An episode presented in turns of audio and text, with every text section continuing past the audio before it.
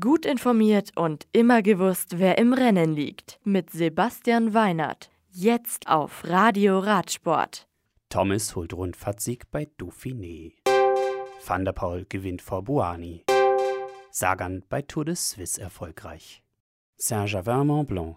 Die sechste Etappe des Kriterium du Dauphiné am Samstag gewinnt Pello Bilbao vom Astana Pro Team vor Geraint Thomas von Sky.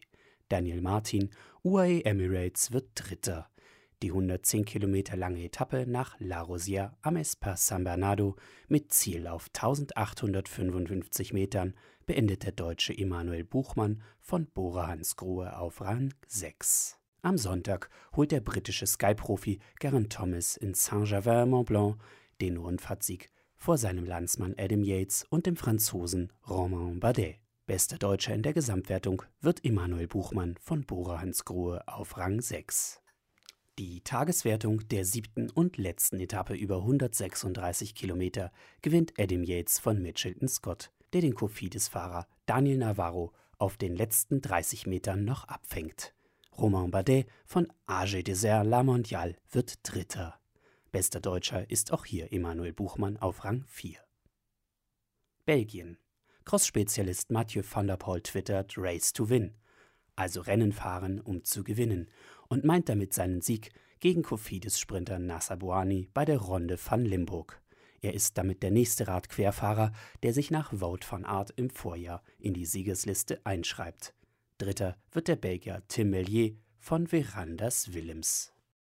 Frauenfeld. Den Auftakt zur Tour de Suisse 2018 gewinnt Team BMC vor den Mannschaftszeitfahrweltmeistern vom Team Sunweb und Quickstep Floors.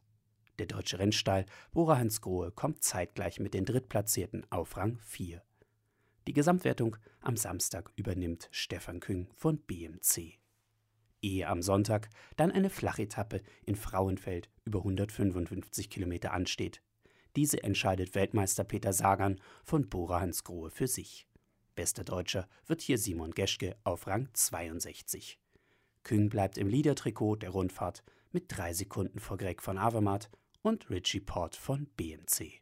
Die dritte Etappe am Montag führt zunächst über eine Startschlaufe in Oberstammheim, ehe sie mit fünf kurzen, aber giftigen Anstiegen und knapp 2000 Höhenmetern den Fahrern so einiges abverlangt.